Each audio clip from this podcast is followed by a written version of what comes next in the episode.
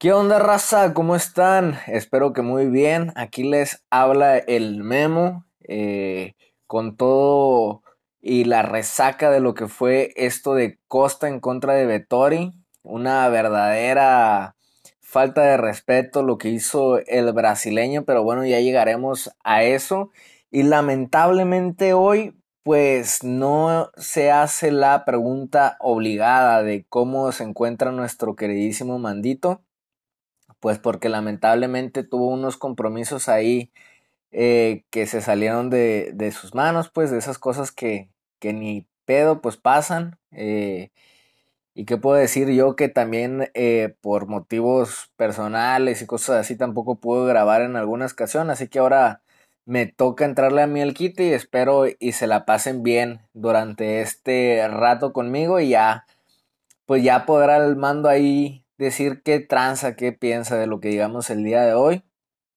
Pero bueno, a darle.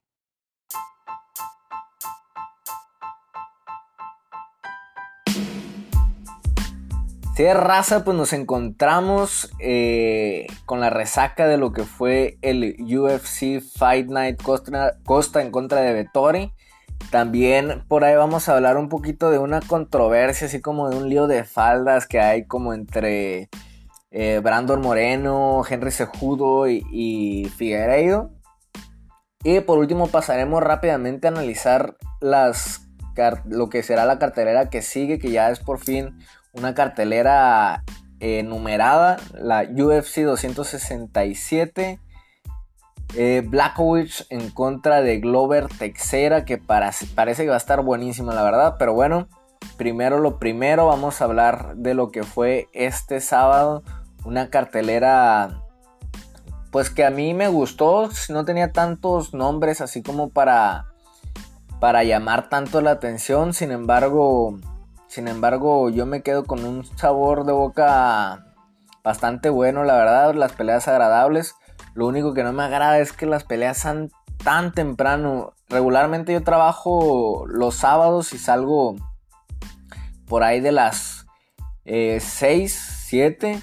Entonces me estresa saber que, que más bien como mi consuelo es saber, saber que saliendo del trabajar voy a poder pisarle y llegar a mi cantón y ver ver unas peleas, pero por ejemplo los últimos dos eventos no han sido así, no han sido posible, porque han sido más temprano y lamentablemente el próximo evento tampoco va a ser así porque va a ser en Abu Dhabi y va a ser en la mañana, pero bueno, ya estamos ahí conscientes de eso y a ver si por ahí al sordón en el jale uno se puede aventar una que otra pelea, ya vamos a ver.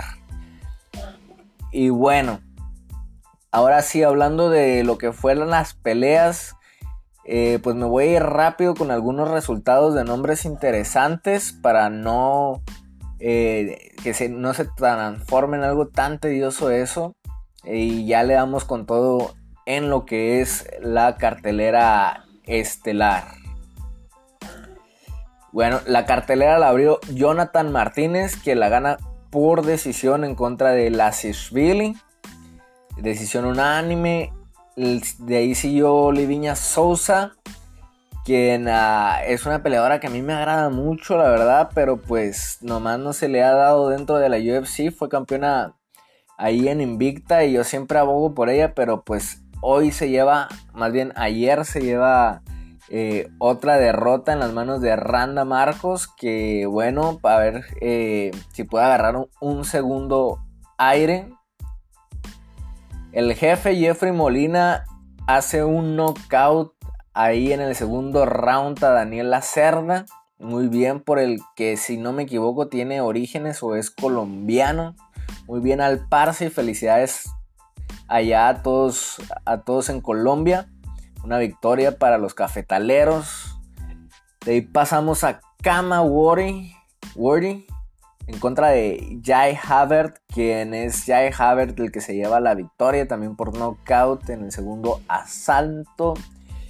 Y aquí se viene uno de los protegidos, uno de los queridos por, por nuestro queridísimo mando, el argentino Laureano Staropoli, que pues siempre se le desea el bien por ser latinoamericano, por por tener esa sangre que hierve como la de todos los latinos.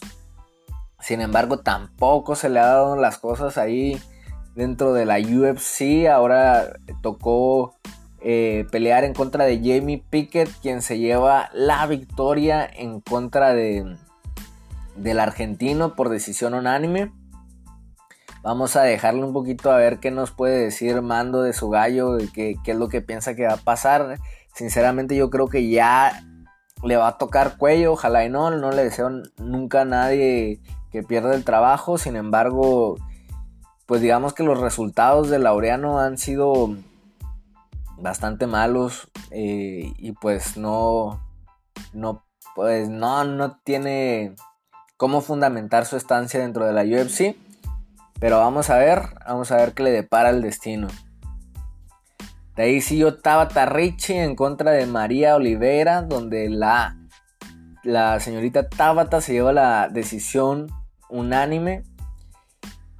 Y bueno, pasamos rápidamente a Mason Jones en contra de David Onana. Mason Jones también igual se lleva eh, la, la decisión ganando en los pesos ligeros y finalmente eh, tenemos la pelea del, del, Robocop. Gregory Rodríguez, peleador del Black House, si no me equivoco, esta esta academia de artes marciales eh, bastante buena en contra del asiático Jun Jong Park. Y se lo lleva el eh, brasileño por un knockout en el segundo round.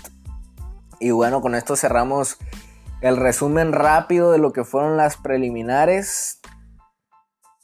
Y ahora sí ya nos metemos de lleno en lo que fue pues eh, la cartelera principal donde tenemos a Nicolae Negumeraonu, espero lo haya dicho bien, la verdad un poco complicado ahí el nombre de nuestro camarada, quien noqueó rápidamente y lamentablemente para Isaac Villanueva, un peleador que la verdad nos agrada mucho tanto a Mando y a mí, sin embargo también por ahí no ha podido destacarse y se lleva un knockout eh, por un voladito, si no mal recuerdo, cae al piso y lo termina rematando ahí con una seguidilla de golpes. Nicolai que lo cacha pues bastante bien al México americano, si no me equivoco, Isaac Villanueva. Una lástima y pues bueno, ahí Nicolai alzando la mano para ver eh, si le pueden dar algún nombre interesante. Isaac Villanueva pues a seguir peleando, ojalá y no lo corten, también eh, ha tenido malos resultados, entonces pues vamos a ver qué le depara, yo digo que yo digo que tendrá una nueva oportunidad seguramente, pero pues bueno, con Dana White realmente nunca se sabe. Ahora pasamos a un a una pelea que fue eh, bastante buena. Eh, Francisco Trinaldo, el brasileño corrioso, super veteranazo, en contra de White Grant, un peleador que a mí me da mucha risa porque es, es como si Eddie Murphy estuviera peleando. Y bueno, pues la pelea se, fue bastante divertida, la verdad. Eh, Francisco Trinaldo en el centro del octágono, agresivo, pegando y David ah, Grant metiendo por ahí golpes con más velocidad, más velocidad. Hay que también eh, recordar que Francisco Trinaldo subió de división a los pesos welter, ha hecho toda su carrera en los ligeros y la verdad se vio con mucho poder. Eh, y nada, una pelea bastante competitiva. Por ahí lo mejor que hizo creo que Dwight Grant fue un knockdown por ahí en el segundo, pero Francisco Trinaldo bastante bien. Y creo que una victoria merecida por decisión eh, dividida. Eh, por ahí hubo una deducción de punto eh, a Francisco Trinaldo, si no me equivoco, pero de todos modos no afectó el resultado que es eh, pues bien, bien encausado por el brasileño y vamos a ver, le acaba de ganar a un buen nombre, entonces tiene que llegar otro nombre interesante para Francisco Trinaldo. Vamos a ver también a quién le ponen. Y bueno, ahora pasamos con Alex Cáceres que vuelve a dar la sorpresa en esta ocasión. El favorito era Seung Woo Choi. Eh, como ya es costumbre, vienen poniendo a Alex Cáceres ciertos pues prospectos o, peleadores que vienen haciendo las cosas bien para, para ponerlos a prueba, para ver si están listos para enfrentar un nuevo nivel. Y este prospecto pues prácticamente no superó esa prueba de la UFC. Alex Cáceres se lleva la victoria en el segundo round por sumisión. El eh, coreano estuvo bastante cerca de noquear a Alex Cáceres en el primer round. Eh, Alex Cáceres por ahí tiró una patada que conectó a, la zona media, sin embargo, el asiático Choi eh, contragolpeó al instante conectando a Alex y dejándolo casi noqueado por ahí en el cuando estaba sobreviviendo. Alex Cáceres por ahí si hubiera estado un poco más sereno el asiático pudo haber terminado la, la pelea. Sin embargo, como que se desesperó Alex Cáceres eh, ya cada vez se veía un poquito más recuperado, intentó levantarse, pero todavía tenía una rodilla en lo que era eh, en el piso. Y el eh, coreano hizo una acción muy parecida a lo que fue la de Peter Yan en contra de Argerman Sterling. Ahí la, intervención del ref fue muy buena. En cuanto se dio, paró. Alex se pudo recuperar a comparación de, Sterling. Y le quitaron un punto a, al coreano. Creo que es coreano, si no me equivoco. Y nada, pues siguió, siguió el combate estando en el striking. Y por ahí en el, eh, todavía en el primer round lo vuelven a, lo vuelven a conectar y lo, le vuelven a hacer un knockdown a Alex Cáceres, que todo corazón ahí todavía continuó en la, en la pelea. Posiblemente pudo haber sido un 10-8 ese primer round, aunque también eh, Alex eh, no, no, fue no fue simplemente un costal, la verdad sí también tuvo sus cositas, nada más que sí lo cacharon feo. Y para el segundo round estaba siendo un round bastante equilibrado, sin embargo, eh, Alex Cáceres pudo cortar la distancia y en el clinch por ahí el, coreano dio la espalda y Alex Cáceres brincó, o sea, ni siquiera fue en el piso, brincó y obtuvo la espalda. Eh, y cerró un triángulo para poder estar más macizo y ahí eh, controlando desde la espalda para posteriormente poder conseguir el mataleón y así llevarse la victoria por submisión el peleador del MMA Lab. Y pues bueno, pues pues muy bien por el ya veterano Alex Cáceres, ya con muchas peleas ahí y pues otra vez tumbando otro prospecto. Y yo creo que la carrera de Alex Cáceres se, va a quedar así estancada en este nivel. Eh, la verdad, sabemos que les cuesta con, con peleadores del top. Sin embargo, es un buen elemento que a la UFC le conviene tenerlo dentro porque es un buen medidor de para quién están eh, los peleadores. Este coreano la verdad era, era muy bueno, sin embargo pues ahí se vio que todavía le falta que está verde, no significa que porque haya perdido en contra de Alex Cáceres sea malo ya vamos a tirarlo a la basura, al contrario, esta derrota seguro le va a servir muchísimo pero sirvió para saber que necesita eh, prepararse todavía más, para que todavía no está para, para pegarse el tiro con un Pantera, para pegarse el tiro con, con un Brian Ortega, que primero necesita pulir ciertas cosas y seguramente eh, será, como bien dice el mando, su, su, pelea de la experiencia, ¿no? Esa pelea que, que esta derrota lo catapulte a, a pulir, a crecer y, y aprender para encarar los restos, los, los retos que vienen en su carrera, ¿no? Y pues bueno, con esto cerramos esta pelea y nos vamos eh, con el regreso de Jessica Rose Clark en contra de Jocelyn Edwards, la Pantera Edwards, em, que por cierto también latina, eh, panameña, la muchacha de por ahí entrenando en Kings MMA, ahí eh, compartiendo campamento con Marvin Vettori y también siendo instruida por Víctor Dávila y Rafael Cordeiro y, todos los grandes elementos de Kings MMA.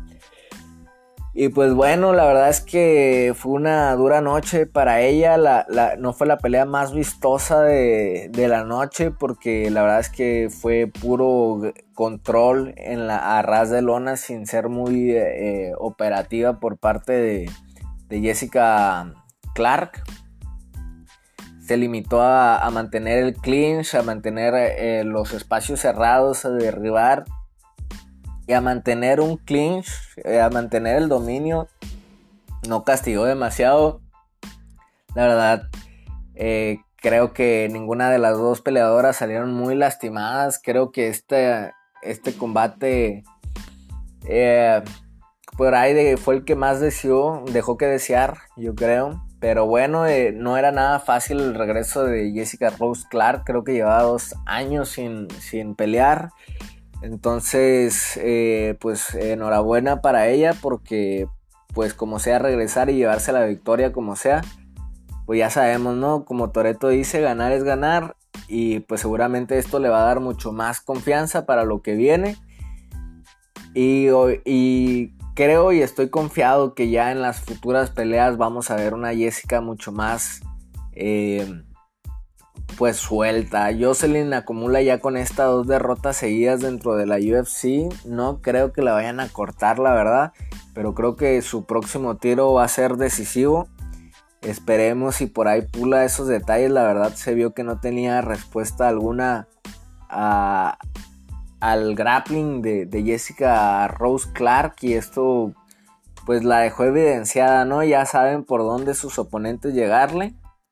Entonces, pues será cuestión de que la panameña ahora sí que que se ponga las pilas, creo que está en el campamento correcto, está ahí eh, con el máster eh, Víctor Dávila y tienen a Fabricio Guerduma ahí a Vinil Darius, que también es un gran luchador, un gran grappler.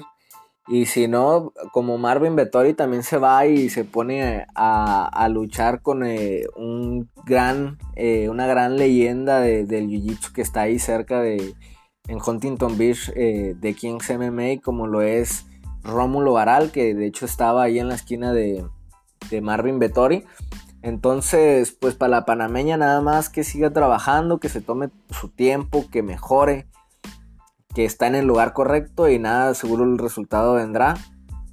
Eh, pero bueno, pues así están las cosas, ¿no? Ahorita con, con eh, las peleadoras y a los latinos que la verdad no les fue tan bien, por lo menos en, en esta eh, a esta altura de la cartelera ya vimos que, al principio sí hubo sus victorias. Y por fin llegamos a lo que fue la pelea coestelar de Grant Dawson en contra de Ricky Glenn. Esta pelea, la verdad es que fue una pelea 100% de, de grappling, 100% de jiu-jitsu. Y eso no significa que haya sido aburrida a comparación de la de Jessica Rose Clark. Eh, la verdad es que los primeros dos rounds fueron de control total de Dawson. Eh, llegaba, cortaba la distancia, lo derribaba. Eh, hubo bastante acción, intentos de, de, escape de Ricky Glenn, pero Dawson la verdad eh, ponía el peso y, dominaba muy bien desde arriba, tampoco castigaba, tampoco era la, pelea con, más golpes de, la noche, sin embargo había mucho intercambio en cuestión de, grappling y eso era bastante divertido, por lo menos para la gente que aprecia el jiu-jitsu, ¿no? Para, la neta, el primer round por ahí pudo haber sido un 10-8 posiblemente. Igual eh, no hizo nada que estuviera cerca de finalizar a Ricky Glenn, pero absolutamente casi todo el round fue control absoluto de Dawson. Entonces por ahí creo que pudiera algún juez haberle dado un 10-8. Y Ricky Glenn eh, en el tercer round, más bien creo que fue eh, ocasionado con Grant Dawson que se creo que se sintió confiado de más en, el piso, en lo que había hecho eh, hasta ese momento en el piso, como para, para intentar derribar sin importarle las formas y terminar abajo. No le importaba terminar abajo con tal de estar en el piso porque se sentía dominador por mucho, pero pues ahí le salió el tiro por la culata y ahí se le escapó la pelea. No es lo mismo estar arriba que estar abajo. Y Ricky Glenn demostró que también es un gran luchador. Mantuvo el control. Golpeó más que lo que había golpeado Grant en los dos primeros rounds. Y la verdad es que al último casi logra someter. Estuvo muy cerca de terminar a Grant Dawson con un Dars sin embargo, pues no lo logró. Y, y ese round sí lo. Dos rounds sí los consideraron 10-8. Por lo que esta pelea, como pocas en, en, lo que es la UFC, en todas las artes marciales mixtas. Eh, en general termina en empate mayoritario. Dos, dos jueces lo vieron empate, otro juez lo vio para Grant Dawson. Y pues como dije, una gran pelea, una buena pelea cuestelar, sin mucho intercambio, pero bastante divertida. Y pues señoras y señores, ahora sí ya llegamos al merequetengue de lo que fue esta cartelera, que fue la verdad bastante, bastante buena, una, una pelea muy divertida, pero antes de meternos en lo que fue la, la pelea, Cabe comentar la bajeza, el poco profesionalismo de Paulo Costa, quien eh, se había preparado, bueno, más bien la, pelea se había preparado para que sea en las 185 libras la categoría de ambos peleadores. El peso donde ambos peleadores han peleado donde, durante toda su carrera en la UFC.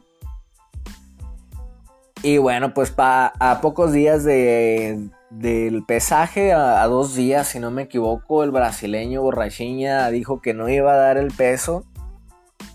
Y lo pactaron en un, en un peso. Eh, pues ahora sí que válgame la redundancia. Lo pactaron en un peso pactado. En las 195 libras. 10 libras arriba de la división. Y todavía el mero día del pesaje vuelve a decir que no va a dar el peso y ahora se pacta en las 205 libras eh, quitándole un 20% de, de, su sueldo, de su bolsa al brasileño y se lo otorgan a Marvin Vettori, un porcentaje que a mí se me hace ridículo, a mí se me hace bastante ligero ese porcentaje en comparación de la de la estupidez que hizo Paulo Costa. Y es que en realidad la UFC y Marvin Vettori tenían que hacer lo posible por pelear. Eh, Marvin Vettori porque pues necesita, necesitaba el nombre de Paulo Costa en su récord para, para seguir siendo relevante en la división. Y la UFC porque a pesar de que fue un buen... Eh, una buena cartelera con, buenos combates, pues la verdad es que eran todos nombres medianos y si se tumbaba eh, esa, esa pelea estelar, la verdad es que creo que, creo que nadie hubiera visto, la verdad, eh, esta cartelera. Sin embargo, pues ahí se rifó Marvin Vettori, aceptó seguir peleando, nunca le pasó por la cabeza el declinar la pelea. A Paulo Costa le salió barato, 20% de su bolsa nada más. Yo me hubiera ido un 50, un 50 hasta más, un 60, un 65. No, no se me hubiera hecho mal porque Porque no puede estar jugando con, con, el peso, no puede estar jugando con, con Marvin Vettori así, ni con la UFC. Sin embargo, pues la pelea, como dije, se tenía que hacer, si no, pues se, caía todo el evento, ¿no? Y ahí el, gran héroe de la noche fue Marvin Vettori, que aparte de, subirse a la jaula en contra de un Paulo Costa, eh, pues digamos, eh, sin debilitarse por, por evitarse ese corte de peso, y, más grande, más pesado, que también la verdad es que Marvin Vettori no es. No es eh, Sean O'Malley, o sea, también es un vato que carga su tonelaje y también está bastante grande. Sin embargo, sin embargo, sí se veía más grande Paulo Costa y aparte Marvin Vettori, pues es una persona muy dedicada y muy profesional y no dejó y se había preparado para dar las 185. Al final terminó dando las 204 libras. Sin embargo, seguramente ya estaba preparado para hacer ese corte. Ya, ya había hecho una dieta, ya, ya estaba todo listo. Pero bueno, ya dejando de lado toda esta bajeza por parte de Borrachiña, empezó el combate. Y la verdad, en cuestión de, de, lo que le afectó, creo, a Paulo Costa. Yo había eh, pronosticado que Paulo Costa iba a ganar este antes de saber todo lo de este peso por, golpes y volumen. Creo que con el peso le costó ese, ese estilo de pelea que él tenía de gran volumen, la verdad, 20 libras de diferencia, mm, pues, pues se sienten. Y creo que ahora Paulo Costa no se pudo soltar por lo mismo porque le pesaban más los brazos tanto. Sin embargo, pues eh, tuvo sus pros y tuvo sus contras. Contras ya lo dijimos, ¿no? Que ya no se pudo soltar así como, como se soltó con Joel Romero. Sin embargo, cada golpe que pegaba, cada golpe que, que iba con potencia y la verdad se sentía que, que lastimaban a Marvin Vettori, que, que por lo menos lo sentía los golpes. Sin embargo, Marvin Vettori, mis respetos, eh, un gran aguante, una gran quijada, una gran voluntad. Los, los absorbió todos durante toda la pelea bastante bien. Unas tremendas patadas de Paulo Costa. Y bueno, por parte del, argentino, la verdad que se vio muy bien en su striking para mi gusto absorbió demasiados golpes. Eh, pero aún así en el striking se vio dominador. Se vio con la agresividad. Se vio rápido. Se vio certero. Y para mí se llevó eh, fácilmente los primeros cuatro rounds. La verdad la pelea a pesar de que la llevó eh, Marvin Vettori muy bien. Eh, y aparte que por puntos ya se había encaminado, eh, mucho la victoria para Marvin Vettori porque también en el segundo round deducieron un punto a Paulo Costa por un piquete de ojo. Aún así Paulo Costa por lo ya mencionado mantenía la pelea bastante interesante porque el sentido de peligro eh, de, de, Paulo Costa ahí estaba, o sea, el, el, sentir de que Paulo Costa podía noquear en cualquier segundo nunca desapareció. Y eso es algo que también a mí me, sorprendió un poco porque yo pensé que, que si de por sí en la 185 su cardio al final flojeaba, yo dije, yo pensé que en esta, en esta pelea iba a ser igual sin embargo, no fue así, siguió tirando. Y prueba de eso fue el cuarto round que ya Paulo Costa salió con la urgencia de noquear, se vio todavía más activo, ahí sí ya propuso y ahí yo creo que fue el único round que se pudo llevar, pero ya sabiéndose que iba a perder por, por decisión. Y la verdad es que creo que estuvo muy cerca de, poder eh, noquear a Marvin Vettori. Sin embargo, como, como lo acabé de decir, Marvin Vettori lo supo absorber, supo moverse, supo, supo aguantar ahí el, el fuego, supo sufrir y se llevó la victoria por decisión unánime bastante bastante bien merecida. Y pues bueno eh, Marvin Vettori después en la en la entrevista que le hacen le dice que, que sí obviamente quiere pelear por el título pero no está obsesionado con el título que quiere pelear con los mejores y bueno, esto deja las puertas abiertas, o sea, no se empecina en, decir quiero ya a, a Israel Adesanya, luego, luego. Hay otro combate que depende de ese combate, quién va a ser el siguiente, el siguiente retador para los pesos, pesos eh, medianos, que es Derek Brunson en contra de, de Jared Cannonier. Derek Brunson que viene haciendo las cosas muy bien con su lucha y, Jared Cannonier que cayó en contra de, de Whitaker, pero después eh, tuvo una victoria bastante apretada en contra de Kelvin Gastelum, pero que dejó en claro el tremendo poder que tiene en sus puños.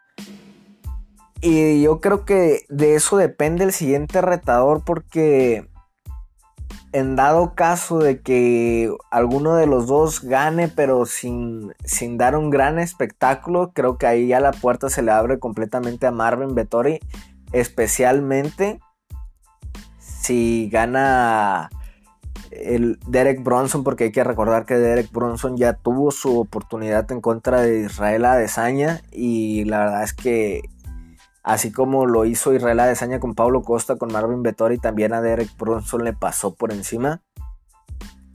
Entonces, eh, en ese caso donde gane Derek Bronson sin ser espectacular, creo que se le abre las puertas a Marvin Vettori para la revancha en contra de Easy. Pero en dado caso que gane Witt, digo, que gane Jared Cannonier, eh, yo creo que ahí sí le tocará esperar, eh, buscar por ahí otra, otra pelea a Marvin Vettori porque Jared Cannonier dentro del top que está ahorita en los pesos eh, medianos es el único que no ha peleado en contra de, de Israel Adesanya. Tenemos en primer lugar a Robert Whittaker, quien es el próximo retador y que ya perdió el campeonato en contra de Easy. Paulo Costa, que fue humillado. Y ahí llega Jared Cannonier. Y todavía abajo está Derek Brunson y Marvin Vettori.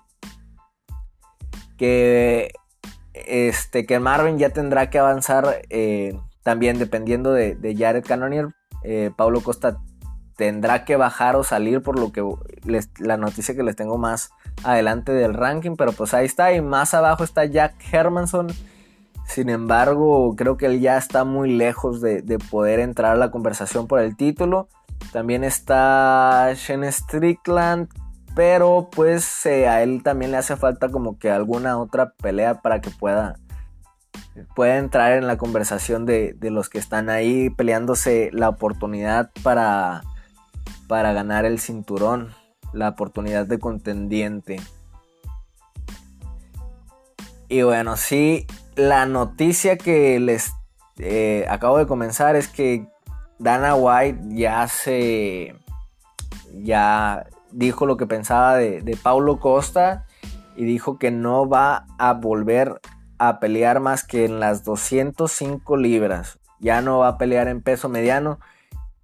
Y sinceramente al principio no se me hacía correcto, se me hacía que había hecho algo demasiado grave para que simplemente lo castigaran de esta eh, manera. Sin embargo, creo que es un buen castigo, es una buena forma de, de actuar de, por parte de Dana White, un poco maquiavélica, porque yo en un principio pensé que lo justo era liberarlo, era correrlo. Eh, pero ¿qué hubiera pasado si Dana White lo corre? Eh, lo que hubiera pasado es que Paulo Costa se hubiera hecho de un buen nombre en Bellator. No sé si le alcanzaría para ser campeón. Muy probablemente sí, pero podría ser estrella de Bellator o de alguna otra empresa por ahí One. Eh, obviamente sin llegar a, a lo económico que pudo haber hecho en el resto de, su carrera en la UFC. Eso si hubiera salido de la UFC. Sin embargo, el mantenerlo en la UFC, pero hacerlo pelear ahora solo en los eh, semipesados, creo que ha sido algo, pues, bueno, porque así te ahorras, ya no te va a quedar mal con el peso. Sin embargo, como que se, o sea, lo van a hacer pelear con güeyes que son más grandes que Paulo Costa por el hecho de que ellos cortan para dar las 204. Paulo Costa cortará cortará pero pura retención de agua, pura grasa acumulada. Físicamente está hecho para para las 185 y se vio en esta pelea. Lo, el, lo que creo que quiere la UFC es ponerlo en contra de güeyes como Alexander Raki, Shiri Prochazka, Dominic Reyes, güeyes que tengan la ventaja física en el alcance y en la potencia para que la pase mal. Y yo creo que eso es lo que va a pasar. No dudo que gane una que otra pelea, pero creo que sí le va a ir gacho y creo que sí le van a tundir. Y creo que ese es lo que planea la UFC. La verdad, eh, se vio muy potente Costa, sin embargo, aunque tenga mucho mérito Marvin Vettori, los hechos son es que con toda esa potencia y esa fuerza, no pudo noquear a un 185 libras. Y aparte ya se sabía que el poder de, de Paulo Costa en realidad no era de un solo golpe, porque todos los knockouts son más por volumen que un solo golpe. Entonces, creo que la va a pasar mal. En las 205 libras va a ser perder ese nombre de estrella un poco las derrotas que se vienen, que, se avecinan eh, para Paulo Costa, creo yo. Y pues bueno, eso ya dependerá de, la postura de, de, Costa en un futuro, cómo, cómo reaccione, si ya se lo va a tomar con más profesionalismo lo que es su carrera o si va a seguir actuando de manera infantil y con excusas y, y sigue haciendo pues este tipo de boberías. Y pues con esto ya, señores, terminamos lo que fue la cartelera de, de ayer, la UFC, el UFC Fight Night. Vettori en contra de Costa. Y bueno, ahora pasamos a otro tema, pasamos al lío de faldas que hay entre Henry Sejudo y Brandon Moreno. Últimamente en redes sociales eh, pues se ha hablado mucho ¿no? de la traición de Henry Sejudo porque Henry Sejudo llevó a su campamento y está ayudando a Figueiredo para enfrentar eh, la pelea que tienen pactadas por el campeonato entre Brandon y Figueiredo el 22 de enero en Anaheim, California. Debido pues a que Henry y, y Sejudo, digo, Henry y Brandon tuvieron una buena relación de, amistad eh, en un pasado. Por ahí Raúl Arbizo publicó en sus redes sociales una, una foto bastante chistosa pintándole cuernos y poniéndole, haciendo el juego de palabras de C Judas, así como se judo, pero haciendo la división de C y después en vez de judo pude, pone Judas. Pues haciendo la mofa, ¿no? De que se judo es un traicionero. Pero bueno, yo no estoy tan de acuerdo. Yo sé que es la opinión menos popular. Eh, pero pues me gustaría que la revisemos, ¿no? Por ahí también me interesa mucho la opinión de Mando. Que es lo que podrá decir. Eh, pero pues mira, vamos a ir paso a paso cómo sucedieron los acontecimientos y les voy dejando lo que es dentro de mi cabeza, mis pensamientos y lo que sí considero, lo que no considero traición. Y ya en el próximo podcast, pues, o en un clip, por ahí nos aventamos el mando y yo, hablamos más a detalle, ¿no? De, de, de esta polémica que existe en los pesos moscas. Y bueno, todo empezó cuando Henry Sejudo necesitaba un compañero que, era, que fuera bueno para el Jiu-Jitsu para su campamento en contra de Yusier Formiga. Entonces Henry Sejudo invitó a Brandon Moreno a hacer el campamento con él en Fight Ready, Arizona, el mejor campamento del mundo. Henry le pagó todo a Brandon Moreno. Henry lo dejó eh, vivir, creo que en su casa, o no sé si en su casa, pero pues le pagaba hospedaje, le pagaba comida, le trajo a la esposa, se hizo cargo de todo, de absolutamente todas las necesidades de Brandon Moreno. Todo bien hasta ahí. Eh, Henry Sejudo se impone a, a Formiga. En ese momento, Brandon, bueno, en ese momento después es cuando Brandon sale de la compañía, se va a una compañía mucho más pequeña y se hace campeona. Se hace campeón en, su primer pelea eh, fuera de la UFC. Y después sucede este de Ultimate Fighter, que es uno de los mejores de Ultimate Fighter, para mí el mejor de Ultimate Fighter. Yo se los recomiendo que lo vean si tienen la oportunidad. Donde juntan a todos los campeones eh, de fuera de la UFC en este de Ultimate Fighter. Y el premio de este de Ultimate Fighter, el ganador, sería enfrentar al campeón. Enfrentar a Dimitros Johnson que en ese momento era, era insuperable. Los equipos estaban conformados por Henry Sejudo y estaba también Joe Benavides del otro lado. Para, al momento de hacer la selección de ese de ese TUF, o sea, cada equipo cuando elegía uno mandaba a otro al otro equipo. Por ejemplo, yo elijo al número 1, el número 16 se va al otro equipo. Después le elige al número 2, el número 15 se va al otro equipo. Y así. Pues resulta y resalta que Brandon Moreno había entrado como el número 16, o sea, el último. Y Alexander Pantoja, ahora también contendiente y que ya ha vencido en dos ocasiones a Brandon Moreno, eh, pues eh, estaba como número uno. Brandon Moreno ya tenía esa convivencia con Henry Sejudo y él creía que, que lo iba a elegir a él y, e iba a mandar a, a Pantoja con, con Joe Benavides.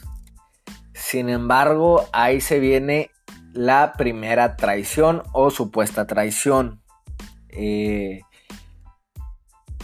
Henry Sejudo manda, elige a Pantoja, por ende manda a Brandon con Joe Benavides.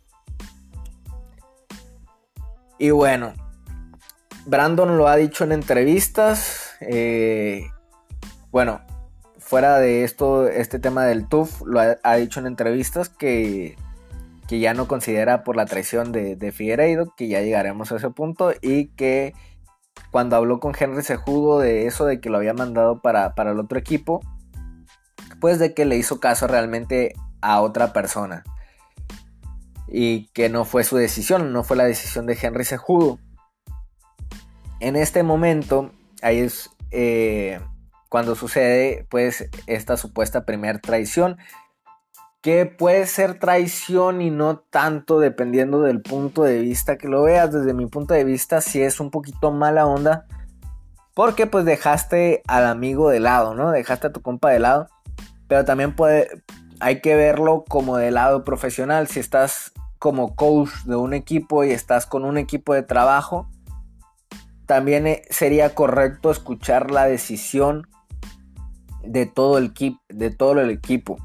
Y más, ah, lamentablemente, un poquito se vio un, poquito más mal por parte para Brandon que, que el equipo ya conocía a Brandon y aún así decidieron optar por, por Pantoja. Y bueno, ya, total. Eh, termina ese de Ultimate Fighter. Eh, Brandon Moreno pierde en la primera ronda en contra de Alexander Pantoja. Sin embargo, Tim Elliott es el que termina llevándose ese de Ultimate Fighter.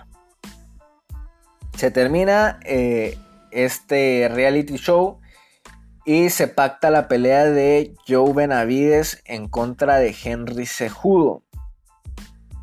Henry Sejudo no invita más a Brandon Moreno a su campamento. Y ahí es cuando Joe Benavides invita a Brandon Moreno a entrenar con él.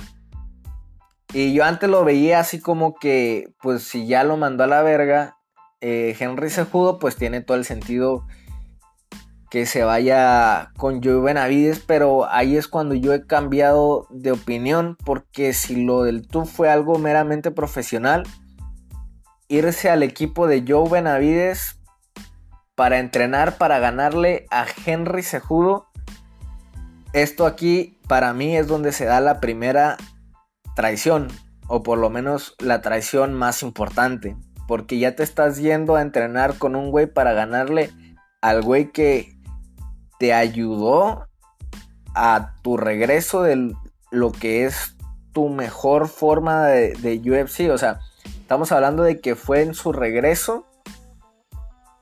O sea, cuando lo cortaron, no es el mismo Brandon que al que cuando regresó. Y eso tiene mucho que ver Henry Sejudo. Y también aunque no haya sido así, todo lo que Él te provió, o sea, lo que Él te dio, traerte a tu esposa, todo lo que ya hablamos al principio, ahí es donde se me hace para mí la primera traición y es por parte para mí del mexicano. En una entrevista también Brandon Moreno dice que en realidad él no eh, habla absolutamente de, nada en cuestión de estrategia para ganarle a Sejudo a Joe Benavides, que ni siquiera Joe Benavides le preguntó nada. Sin embargo, el hecho de que haya ido a entrenar ya habla de que, pues, de todos modos, sea con estrategia o sea con lo que sea, ya le estás ayudando a otro güey a, que le ganes a, tu compa. Y, y sí, o sea, para mí ahí es donde se vuelve la primera traición ya después de ahí, eh, pues eh, Brandon se queda mucho tiempo ahí con Joe Benavides. La pelea se da entre Benavides y Sejudo. Una pelea que para mí se la lleva Sejudo, sin embargo la decisión oficial fue para Joe, Benavides. Y ahora pasa esta traición que se le da más, eh, más vuelo porque para esta revancha, pues Henry Sejudo trae a Figueiredo a ayudarlo a, aquí a Arizona a Fight Ready para su pelea. Eh, pero sinceramente a mí ya no se me hace traición, no porque no sea, porque sí está ayudando al rival a vencer a Brandon Moreno, pero para mí ya no es traición porque para mí ya se cortó la amistad desde el momento en que Brandon Moreno hizo la primera traición. Entonces, Dudo mucho que después de ese momento Henry Sejudo hubiera seguido eh, considerando a Brandon Moreno como su amigo. Yo sinceramente lo ya no lo hubiera hecho. Entonces, esto más que traición se me hace que es simplemente pagarle con la misma vara a un ex amigo. Por ahí, eh, Brandon Moreno, cuando no lo invita más y que se va con Benavides, dice que se queda sin equipo y entonces se tiene que ir eh, para con Joe Benavides. A mí eso se me hace un poquito una excusa. Eh, sí, pues una, una, excusa como tal porque porque, ok, no tienes equipo en los Estados Unidos, pero aún así tienes a Entran, tienes todo, todos eh, los, tienes al Teco, tienes, o sea, tienes a todos, tiene, hiciste por ahí campamento también en, en Jackson, te pudiste ir para cualquier lado y decidiste irte para el campamento donde iban a pelear en contra de, del güey que te apoyó tanto. Y pues bueno, yo sé que mi opinión no va a ser la más popular del mundo. Pero pues es, es lo que es y pues ni pedo, pues yo no voy a decir las cosas para, para caerle bien a nadie, ¿no? Al final, al final creo que, que esto no pasa de ser una farándula, eh, no pasa de ser un chisme, un, un pues un lío de, de faldas. Pero bueno, esa es mi opinión. Para mí, Brandon Moreno fue el primero en traicionar y desde ahí se rompió la amistad.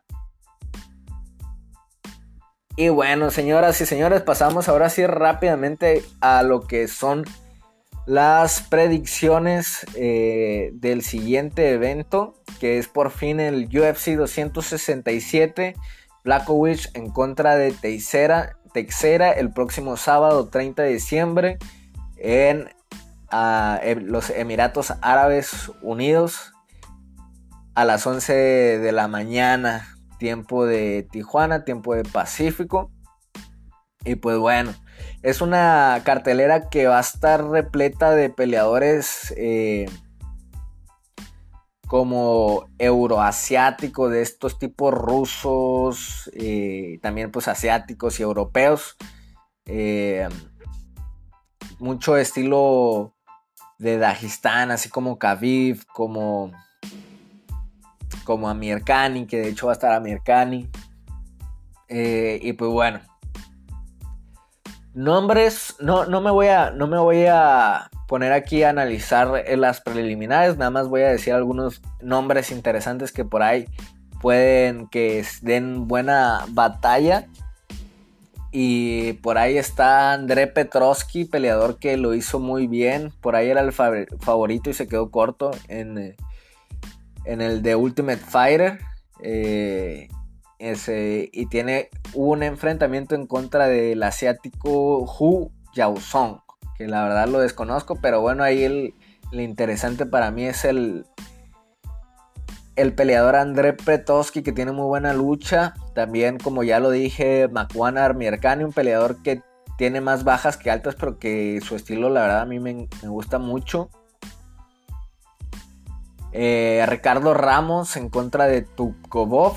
También una pelea ahí que, promete sacar chispas. Y la, la estelar de, las preliminares es Amanda Rivas en contra de Birna Yandirova. Pues Amanda, Amanda Rivas, una peleadora bastante completa, bastante pues con mucho estilo, ¿no? Al pelear, pero Berna Yandirova es una guerreraza, ¿no? Entonces ahí a mí se me hace que es una pelea de, pronósticos reservados. En lo personal, me gustaría que ganara Gina a Berna Yandirova. Sin embargo, no sé, no sé. No, no yo voy con Berna. Pero puede pasar, pues lo que sea, como en todas las peleas, ¿no? Y ahora sí, pues ahora a, lo que los nos trunge Chencha, que es la cartelera estelar. Tenemos empezando a Magomed Ankalaev, este peleador bastante duro que, ya eh, venció en dos ocasiones a Ion Kutelava, por ahí la primera con, con un poco de, de tragicomedia, ¿no? Y viene también de, ganarle a, a Nikita, Nikita Krylov, creo que se llama así. Y Volkan Ozdemir que alcanzó su prime por ahí hasta peleando por el título, pero la verdad es que pues no le, no, le han salido muy bien las cosas después de eso. Viene pues de perder en contra de, de Jiri Prochaska, aunque por ahí se llevó una decisión con contra de Rakic. eh, una y una. También eh, le ganó a, a Latifi. Ahorita que, estoy checando acá cómo, cómo, viene, tampoco viene tan mal. Sí, perdió en contra de y Prochazka, pero sacarle la decisión a, a Rakic habla, habla muy bien de él. Yo no me acordaba de esa pelea, sí me acordaba de la de Prochaska, pero no me acordaba de la de Rakic. Un, un knockout bastante bastante espectacular, ¿no? El de Prochaska, una pelea bastante espectacular donde, donde lució bien Giri. Y bueno, pues ahora se va ante. Se va a dar esta pelea ante Magomed Ankalaev. Y la verdad creo que. Creo que el ruso viene demasiado, demasiado, demasiado fuerte. Entonces. Creo que va a meter la presión. Creo que van a, meter el clinch. No creo que lo lleve al piso, pero sí creo que desde el boxeo sucio, desde, desde el roce, se va a llevar la pelea por decisión ante Volkan Ozdemir. Una decisión, pues yo creo que holgada. Pero por ahí sabemos de la pegada de Volkan Ozdemir, entonces tendrá que tener cuidado. Sin embargo, pues sí, creo que me quedo con, con Magomed. Y después tenemos el regreso de nuestro queridísimo Kansachi Maef, este Javib 2.0, este Javib con striking eh, más populachero, más, más de tal, que tuvo sus problemas de, de COVID y pulmonares, que, se, que se quería retirar por lo mismo. Y pues vamos a ver qué tal se encuentra físicamente. Va a regresar en contra de, Li, de Li Jingliang, este peleador que, que su highlight dentro de la UFC ha sido noquear a nuestro queridísimo compa argentino Poncinibio. Boagenshi. Eh, pero sinceramente creo que, que, técnicamente no es la gran cosa Li Yang. Es un peleador duro. Pero Hamzat Shimaev está hecho de, de otra cosa. Hamza Shimaev es algo especial. Y la verdad yo creo que a no ser que Hamza Shimaev si venga muy disminuido físicamente por, lo, por su enfermedad, yo creo que se la va a llevar y creo que, que se la va a llevar relativamente fácil. Veo por ahí una, un juego de, de combinado, ¿no? De Hamzaev Shimaev tirando sus golpes, yendo por el derribo, ground and pound. Por ahí no me sorprendería hasta una submisión. Sea como sea, creo que el ganador será Hamza Shimaev. Con el asterisco de que hay que ver físicamente qué tal anda. De ahí pasamos a una pelea que a mí me, me interesa bastante. Eh, una pelea de pesos pesados, Alexander Volkov, un peleador que soy pues un poco fan.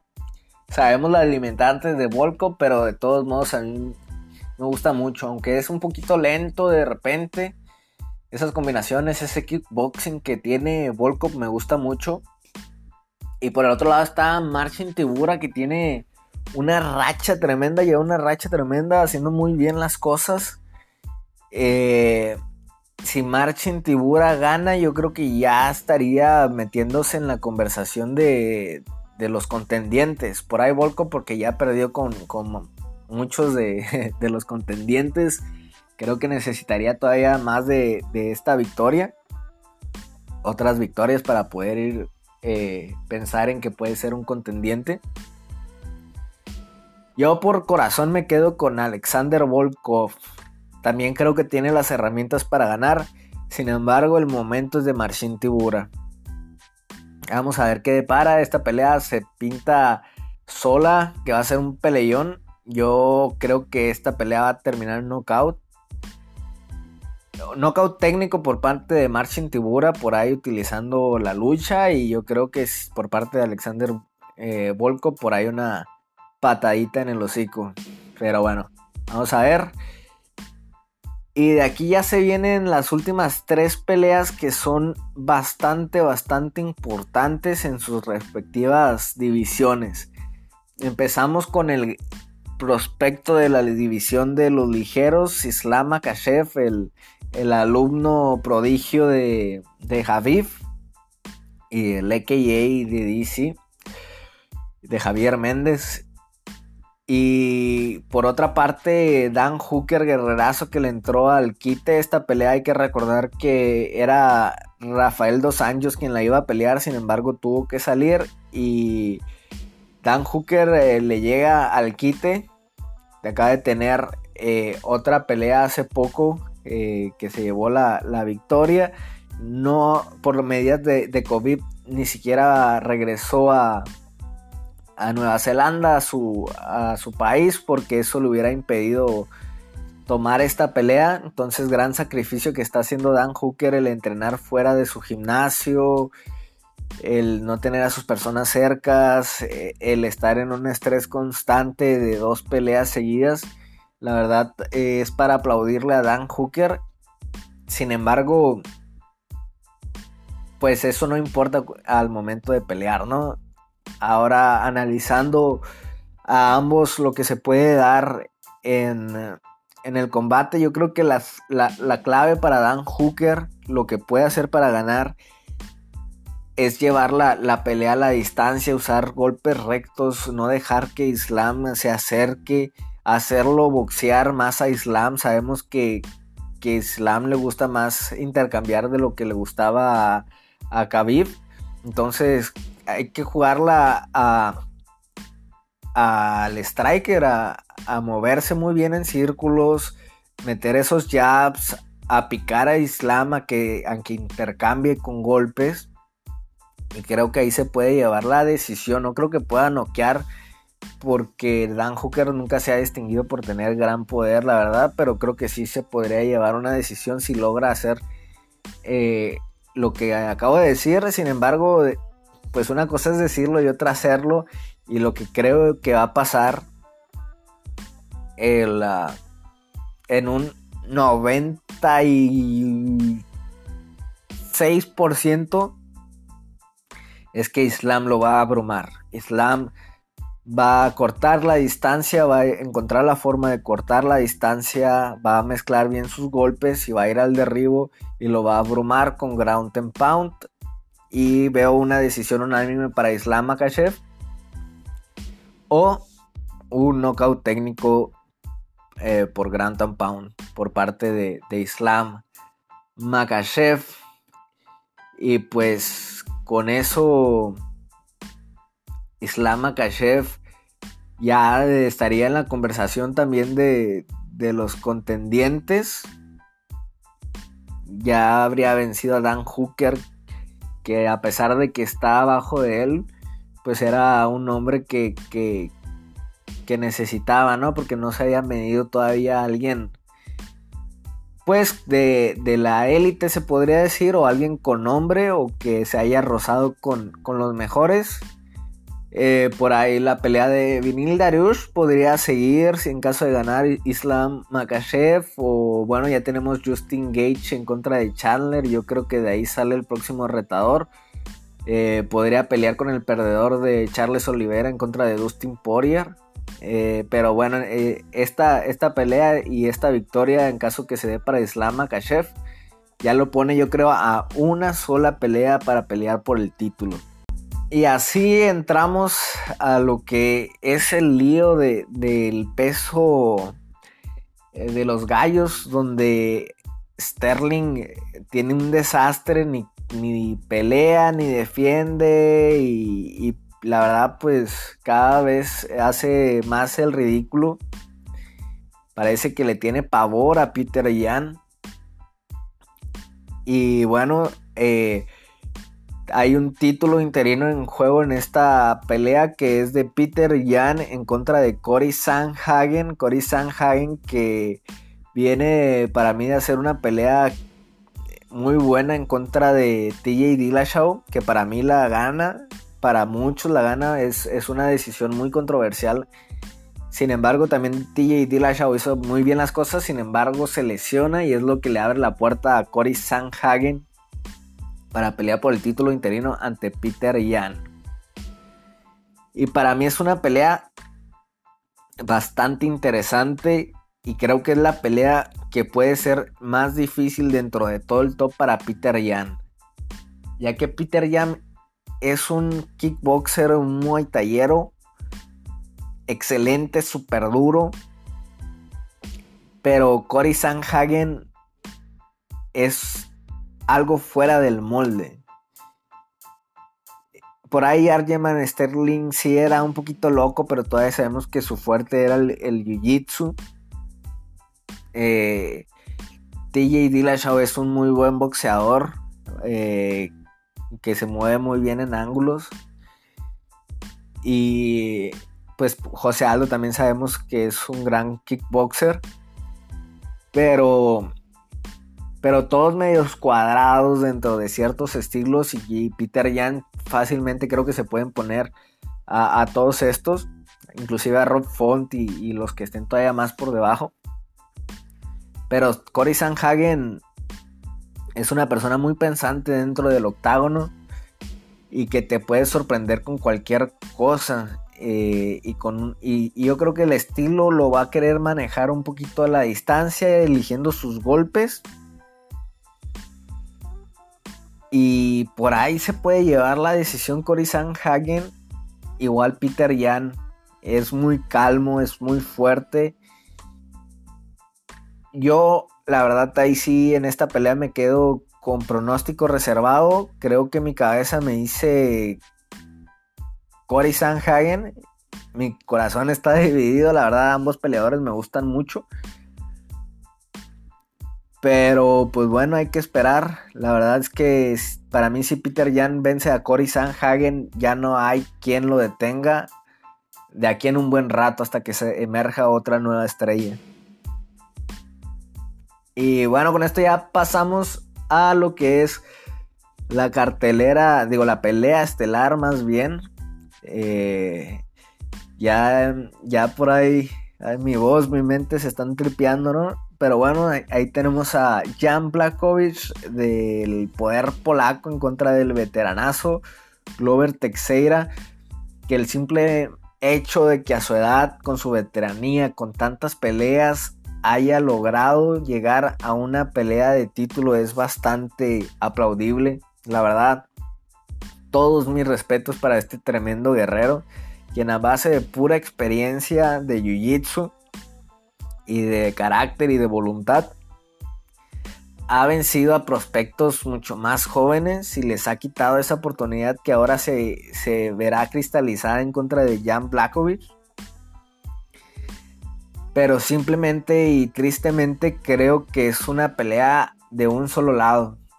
Creo que el poder de Jan Blakowicz es demasiado para Glover Teixeira y creo que Jan Blakowicz finalizará al brasileño por ahí del tercero o cuarto round. Me gustaría a mí en lo personal, yo no soy nadie para decir que se retire eh, nadie, pero independientemente del resultado, a mí me gustaría que Glover Teixeira se retirara después de esta pelea que se terminara en lo más alto. Y sería hermoso, sería algo increíble que pudiera ganar el campeonato y se retirara como campeón. Sin embargo, si no lo logra, de todos modos que se retire en ese momento, siendo contendiente por el título, la verdad es que también es un momento muy alto. Creo que eh, no tiene caso que en caso de ganar quiera defender el campeonato, porque Quizás lo pueda defender una vez, si mucho, dos veces, no creo, ya, ya su cuerpo está demasiado, demasiado lastimado y sería, sería daño innecesario. No hay, no hay nada, no le queda nada que demostrar al brasileño, entonces, pues esos son mis deseos, igual él sabe, o sea, él sabrá, ¿no? Él sabe su cuerpo más, yo es lo que veo desde afuera él y su equipo sabrán, su familia sabrán. Y pues nada, pues desearle la mejor eh, suerte del mundo. Jan Blakovic me agrada mucho también. Y de aquí yo tampoco tengo un favorito en cuestión de, de que le vaya. Sin embargo, solo deseo que ambos salgan bien librados, especialmente Glover Teixeira, y que den una gran pelea, una pelea muy emotiva. Y pues bueno, contra golpeadores, ya con esto terminamos lo que fue este podcast número 28. Lamentablemente sin la, sin la presencia de, nuestro queridísimo compa Mando. Pero bueno, son, son cosas que pasan en, en la vida y pues también eh, pues entender, ¿no? Que, no siempre se va a poder, que, pues yo entreno y después trabajo y después estudio y él también o sea, estudia, eh, está haciendo esto, él invierte muchísimo tiempo a, las redes sociales, es el que está sacando ahí adelante todo lo de las redes sociales y aparte, pues es un padre de familia que tiene que trabajar, está haciendo sus, sus prácticas profesionales en el Z, va a ser todo un crack del periodismo, nuestro queridísimo compañero. Y pues ni hablar. Eh, y esperemos ya para el 29 se, se, arme otra vez y para también muy ansioso a ver qué piensa de todo este lidio de Brandon Moreno, de, de las predicciones y todo. Y pues bueno, ya sin nada más que decir, pues Ahí nos guachamos en la próxima. Muchas gracias por eh, quedarse a escuchar. Los quiero mucho, compas, y cuídense mucho. Adiós.